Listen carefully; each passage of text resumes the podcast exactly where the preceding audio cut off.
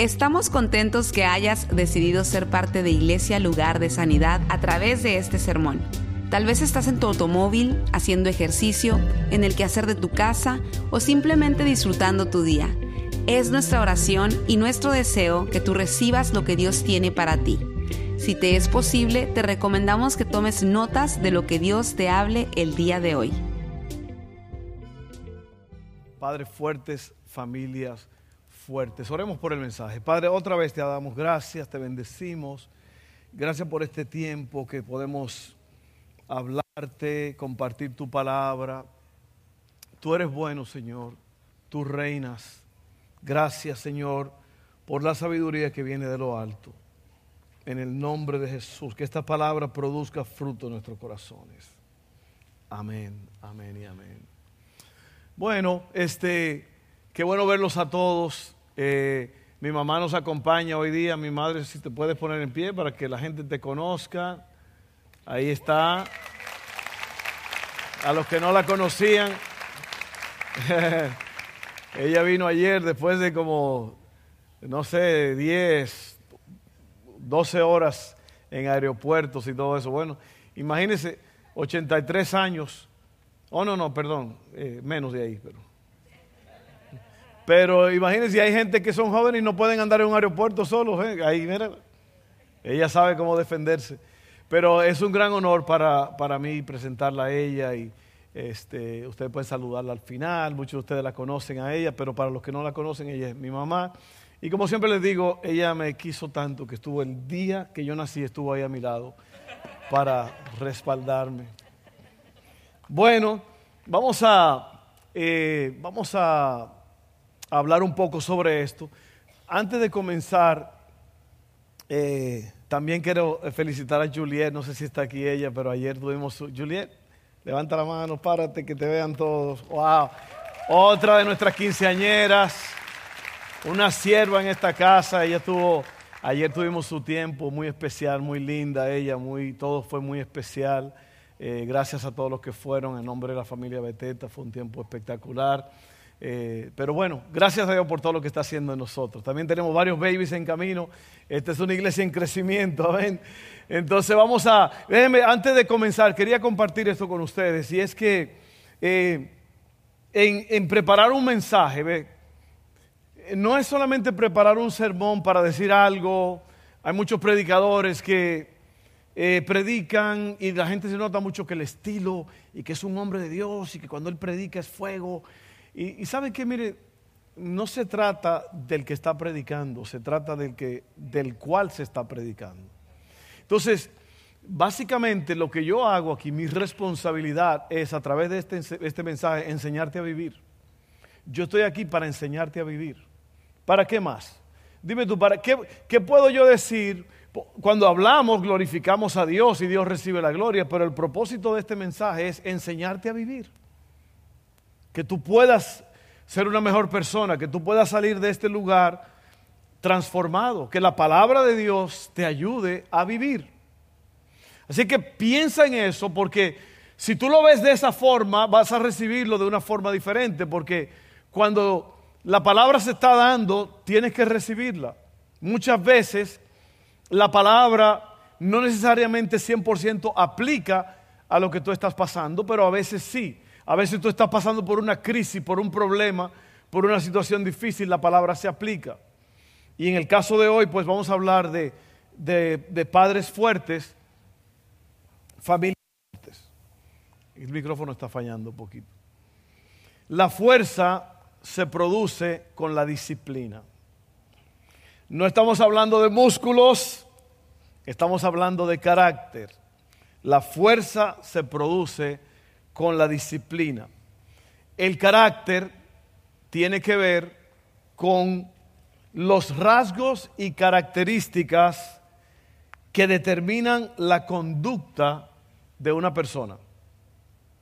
Es la voluntad, carácter es la voluntad para hacer lo correcto según lo que Dios manda, sin importar el costo. Amén. Carácter es hacer la voluntad de Dios de acuerdo a lo que Él manda sin importar el costo. Eso es carácter. Y la, la disciplina produce carácter. La disciplina produce fuerzas. Y eso es lo que yo quiero hablarte hoy a todos ustedes, principalmente a los hombres, pero este, este, este mensaje es para todos nosotros. Así que en Hebreos 12, capítulo 5 al 13, y oye bien la palabra, porque miren, hay una tendencia muchas veces, cuando la palabra está siendo predicada, a estar divagando. Yo creo que una palabra de Dios puede salvarte la vida, puede salvarte el día, puede salvar tu matrimonio, puede salvar tus hijos, puede salvar tu casa. ¿Por qué? Porque la palabra de Dios es viva y eficaz. Y esa palabra, cuando tú, como vamos a ver ahora, yo, te lo voy a explicar leyéndola y luego vamos a, hablar un poquito sobre esto. En Hebreos 12, 5 al 13, nos habla de la disciplina. Pero antes de seguir, cuando se habla de disciplina, la disciplina puede ser vista de diferentes formas. Por ejemplo, la disciplina de cuando uno dice esa persona tiene mucha disciplina, es que esa persona eh, ha pagado un precio, se sacrifica por obtener algo mejor. Una persona disciplinada, por ejemplo, un corredor, un, beisbolista, un futbolista, la gente, los, atletas, los, que estudian, el que está estudiando medicina, todas esas personas que tienen una carrera tienen que disciplinarse. Es como poner su cuerpo bajo servidumbre, como dice la palabra, para lograr cosas mejores. Cuando decimos que tiene disciplina esa persona. Pero también está la disciplina cuando es como una, una corrección, como un castigo lo disciplinaron porque se portó mal. Esa es la otra disciplina. Entonces, eh, la, palabra disciplina quiere decir que tú, tú estás haciendo algo, sacrificándote para lograr cosas mejores, pero también significa una corrección. Y vamos a ver esto porque yo quiero hablar de las dos. Dice la palabra así en Hebreos 12, 5 al 13. ¿Acaso olvidaron las palabras de aliento con que Dios les habló a ustedes como a hijos? Él dijo, hijo mío, no tomes a la ligera la disciplina del Señor y no te des por vencido cuando te corrige. Pues el Señor disciplina a los que ama y castiga a todo el que recibe como hijo. Al soportar esta disciplina divina, recuerden que Dios los trata como a sus propios hijos. ¿Acaso alguien oyó hablar de un hijo que nunca fue disciplinado por su padre? Si Dios no los disciplina a ustedes como lo hace con todos sus hijos, quiere decir que ustedes no son verdaderamente sus hijos, sino que son ilegítimos, ya que respetábamos a nuestros padres terrenales que nos disciplinaban. ¿Acaso no deberíamos someternos aún más a la disciplina del Padre de nuestro espíritu y así vivir para siempre. Pero nuestros padres terrenales nos disciplinaron durante algunos años e hicieron lo mejor que pudieron, pero la disciplina de Dios siempre es buena para nosotros, a fin de que participemos de su santidad. Ninguna disciplina resulta agradable a la hora de recibirla, al contrario, es dolorosa, pero después produce la apacible cosecha de una vida recta, para los que han sido entrenados por ella. Por lo tanto, renueven las fuerzas de sus manos cansadas y fortalezcan sus rodillas debilitadas. Tracen un camino recto para sus pies, a fin de que los débiles y los cojos no caigan, sino que se fortalezcan. Ahí está la disciplina de Dios, ahí está la corrección de Dios. Cuando nosotros actuamos mal, cuando nosotros no hacemos lo que tenemos que hacer, a veces suceden cosas. ¿A cuántos de ustedes Dios los ha disciplinado? ¿Cuántos de ustedes usted siente que Dios le corrigió? Usted no estaba bien, usted iba por mal camino y sucedió algo que Dios permitió para que tú pudieras despertarte. Es una corrección. Y eso es bueno. Dice aquí que esa disciplina, esa corrección es buena, porque así tú haces lo que dice aquí eh, renueva las fuerzas y traza un camino recto para tus pies, para que los débiles y los cojos no caigan, sino que se fortalezcan. Eso es lo que hace la disciplina. Y lo que está diciendo el autor aquí de Hebreos es que no te desanimes, no te desalientes cuando Dios te disciplina. Lo está haciendo porque quiere mejorar tu camino. Es lo que hacemos los padres. los padres corregimos. Y a mí siempre, y yo sé que a ti también, a menos que tú seas una persona mala, pero si causa dolor disciplinar a los hijos, ¿sí o no? Cuando tú disciplinas a un hijo, no lo haces sin importarte, te duele, porque tú sabes que él en ese momento está pasando por un dolor, ella. Cuando tú disciplinas a un hijo, le quitas algo que, le gustaba mucho, eh, lo, lo está corrigiendo, la tendencia de un padre es entristecerse por eso, le duele, debe de dolerte. Pero tú tienes que entender que esa disciplina va a causar grandes mejorías en la vida de esa persona. Muchos padres cometen el error de que por ese dolor que no quieren ver a sus hijos sufrir, yo no quiero, no, nunca jamás corrigen a sus hijos. Y dice el refrán claramente, cría cuervos y te sacarán los ojos. Ahí nadie dijo amén. Yo no esperaba que dijeran amén. Porque muchos padres no se atreven a disciplinar a sus hijos. No se atreven. Y cuando tú no disciplinas a tus hijos, dice aquí que Dios disciplina a sus hijos para corregirlos, para que sean mejores. Dice que esa disciplina va a traer vida. Y padre, si usted no disciplina a sus hijos, usted está creando un monstruo que después no lo va a poder controlar. Así es. Y ahora es el tiempo. Mientras más pequeñitos son, mejor. Porque dice por ahí, árbol que crece torcido nunca su tronco endereza. Y no es que Dios no puede, Dios puede, pero si, si ahora, si usted no lo disciplina ahora, mañana van a estar torcidos y va a ser muy difícil enderezarlos. Y esa es, esa es la disciplina que te quería hablar por un momento. Uno de los privilegios más grandes de la vida es ser padre. Algunos son padres por biología, porque usted produjo esa persona biológicamente, otros por adopción. Decidieron adoptar y ser alguien especial en la vida de otra persona. Cuando los hijos nacen, o los adoptamos, no vienen con un manual de instrucciones. Por eso ser padre puede ser un desafío mayor que lo que realmente se espera. Los hijos aprenden de los padres. Eso pone una gran responsabilidad en los padres, ya que el carácter de los hijos es formado por los padres. Oye, Hay algunas cosas que tenemos que tomar en cuenta para producir familias fuertes. Y yo creo que ahí está la clave. Otra vez, queremos aprender a vivir. Ahí está la clave de, de todo esto que estamos hablando. Mira, número uno, oye bien, oye bien, porque esto te va a ayudar muchísimo. Y como te dije, esto no es necesariamente para padres, es también para madres, para todo el mundo.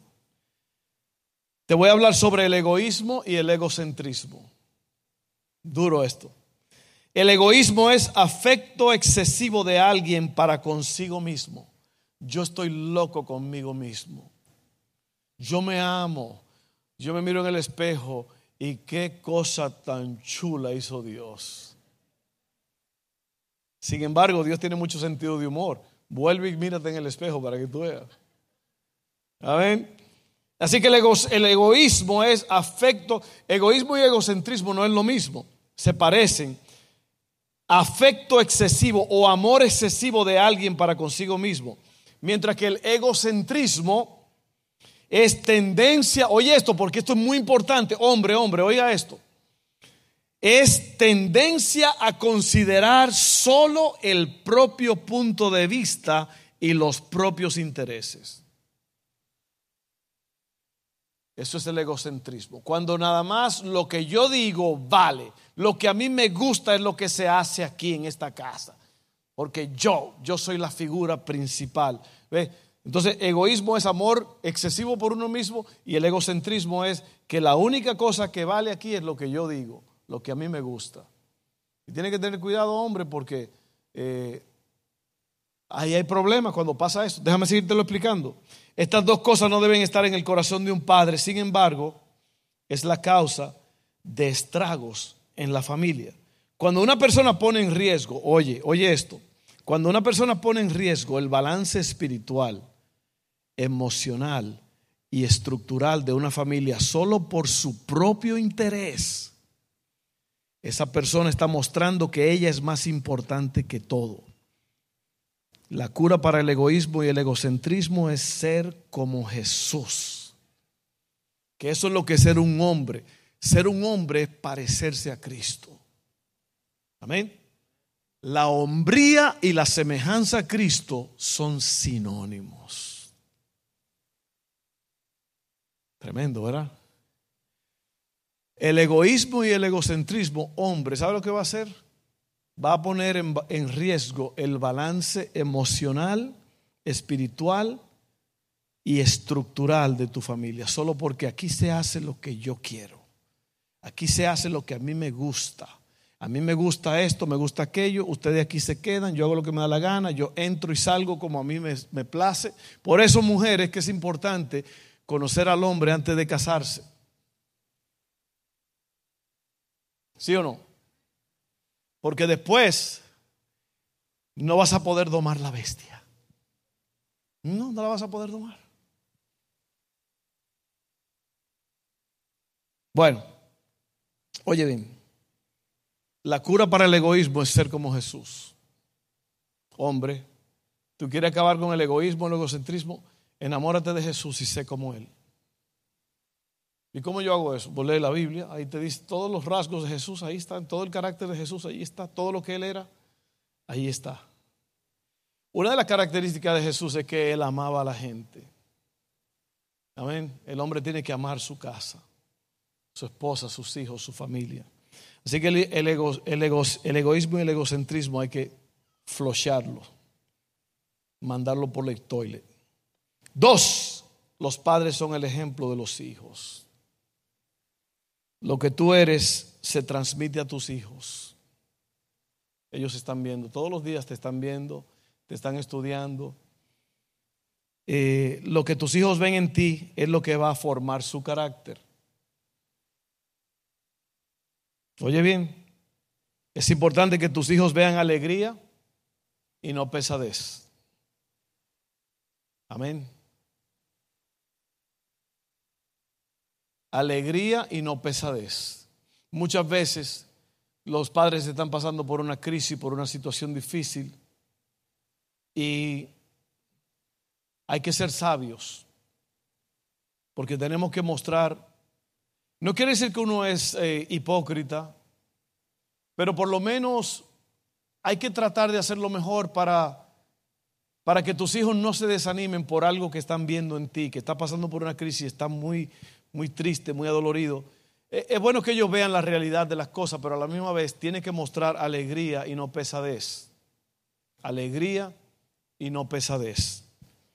Valentía y no cobardía. Hay muchos hombres que son cobardes y los hijos ven eso, esa cobardía. Y yo lo sé, yo lo sé, miren. ¿Usted quiere ver hombres cobardes?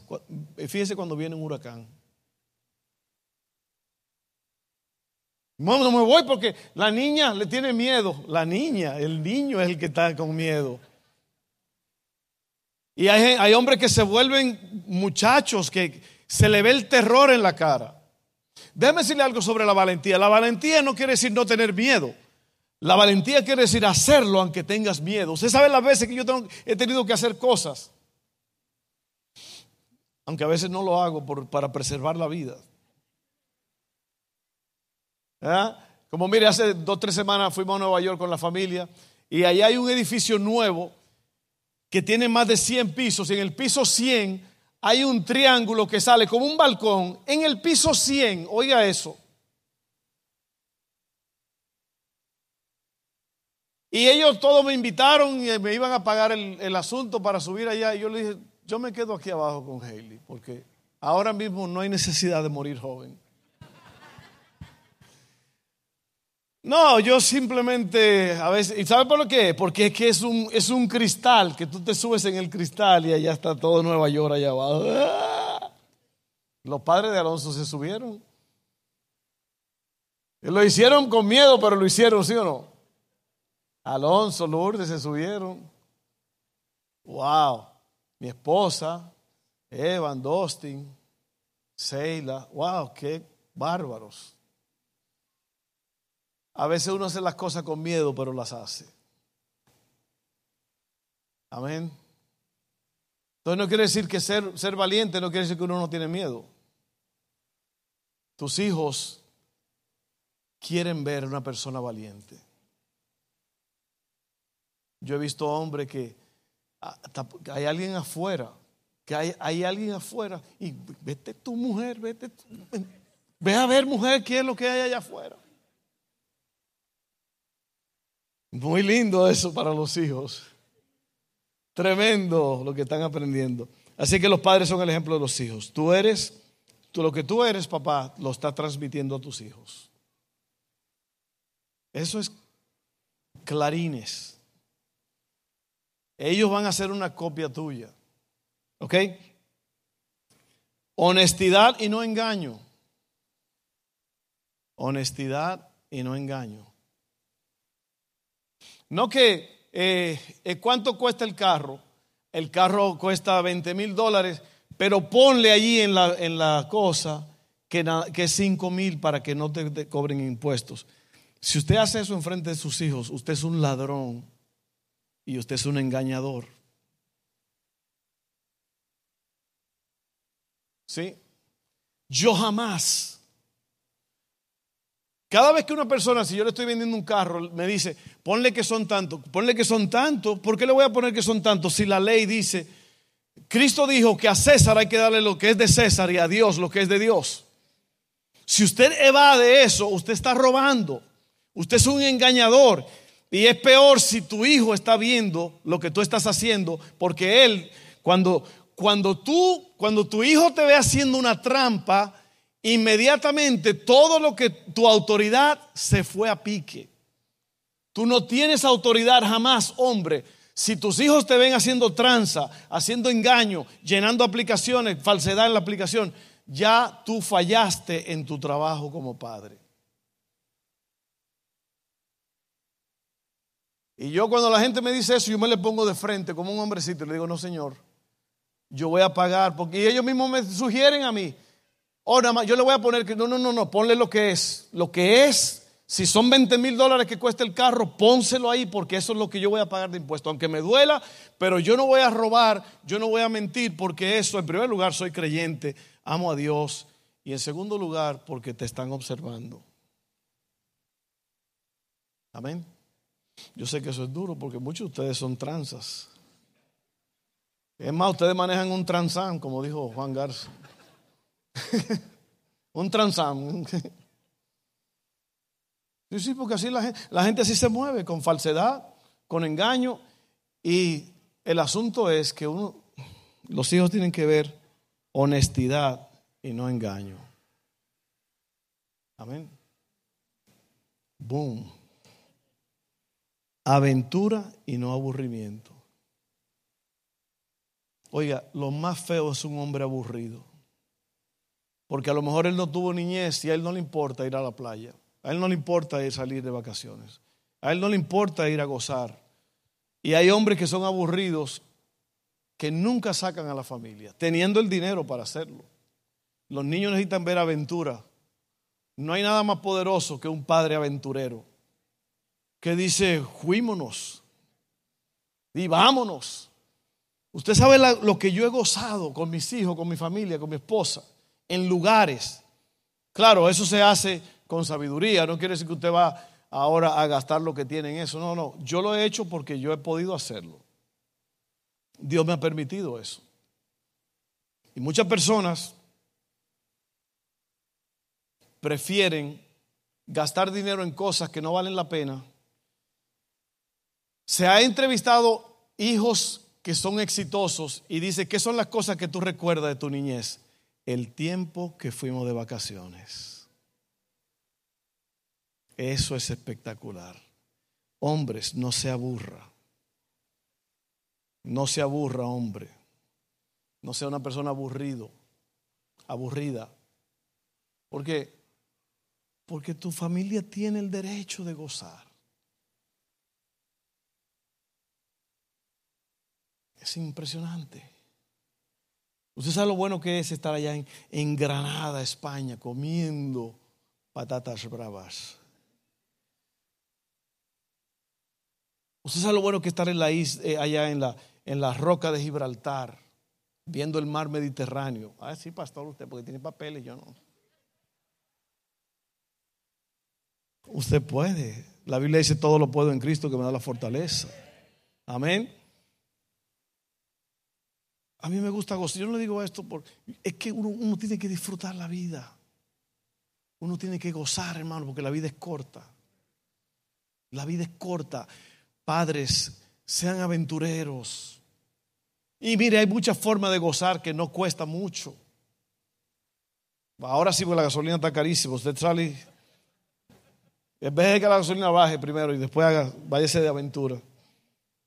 Si es que baja. Ok, solo padres son el ejemplo de los hijos. Ya vamos a terminar, ya, ya, ya vamos a terminar. Tres, la sabiduría es más efectiva que la fuerza. La sabiduría es una palanca que te permite lograr cosas sin usar fuerzas, gritos ni golpes. Amén. ¿Usted, ¿Sabía usted que cuando usted le grita a sus hijos, usted está causando un trauma en ellos? Las mujeres son las más culpables de eso, de la gritería. No ande gritando. Mire, usted no va a cambiar las cosas por gritar, por subir el volumen. Nada más dígale, te voy a quitar el teléfono. Y es todo. Y se mueren con eso. No hay que darle golpe, no hay que usar cinto, no hay que hacer nada. Nada más, te voy a quitar el teléfono. No vas a ir a ese viaje que tú ibas a ir. No vas. Pues no vas, carnal. No vas. Te vamos a quitar el iPad, la computadora, todo lo que es electrónico. Padre, no cometa el error de dejar que tu hijo haga lo que quiera. Usa la palanca de la sabiduría. Amén. Tres, cuatro, pero deja una herencia y ahí terminamos. Lo importante de dejar una herencia es la enseñanza que se va dejando de generación en generación. La herencia de bienes es buena, pero mucho mejor la herencia de carácter. Y voy a leer esto y vamos a terminar ahí, vamos a hablar. Deuteronomio 6, 1 al 8 dice, esos son los mandatos, los decretos y las ordenanzas que el Señor tu Dios me encargó que te enseñara. Obedécelos cuando llegues a la tierra donde estás a punto de entrar y que vas a poseer. Oye bien, oye, oye el juego de palabras. Oye lo que dice. Tú, tus hijos y tus nietos teman al Señor su Dios durante toda la vida si obedeces los decretos. Oye bien, todos los decretos y los mandatos del Señor, disfrutarás de una larga vida. Escucha con atención, pueblo de Israel y asegúrate de obedecer todo, y asegúrate de obedecer. Entonces todo te saldrá bien y tendrás muchos hijos en la tierra donde fluyen la leche y la miel, tal como el Señor, Dios de tus antepasados, te lo prometió. Escucha Israel. Yo quiero que usted se fije en el vocabulario aquí porque aquí habla mucho de obediencia. Escucha, oye, ponga atención, mandatos, mandamientos, instrucciones. Oye bien, oye, oye, oye. Escucha Israel. El Señor es nuestro Dios, solamente el Señor. Ama al Señor tu Dios con todo tu corazón, con toda tu alma y con todas tus fuerzas. Debe comprometerte con todo tu ser a cumplir cada uno de estos mandatos que hoy te entrego. Oye, aquí, aquí va lo grande. Repíteselos a tus hijos una y otra vez. Dios es bueno. Dios es bueno, hijo. Acuérdate lo que hizo aquel día. Ustedes vieron esto, hijo, lo que pasó fue Dios que lo hizo. Dios suplió hoy. Oigan, hijos, ¿saben qué? Oye bien, repíteselos a tus hijos una y otra vez. Habla de ellos en tus conversaciones cuando estés en tu casa y cuando vayas por el camino, cuando te acuestes y cuando te levantes. ¿Te estás dando cuenta del vocabulario? Constantemente tienes que recordarle a tu familia las grandezas de Dios, los mandamientos de Dios, lo que Dios quiere. Átalos a tus manos y llévalos sobre la frente como un recordatorio. Escríbelos en los marcos de la entrada de tu casa y sobre las puertas de la ciudad.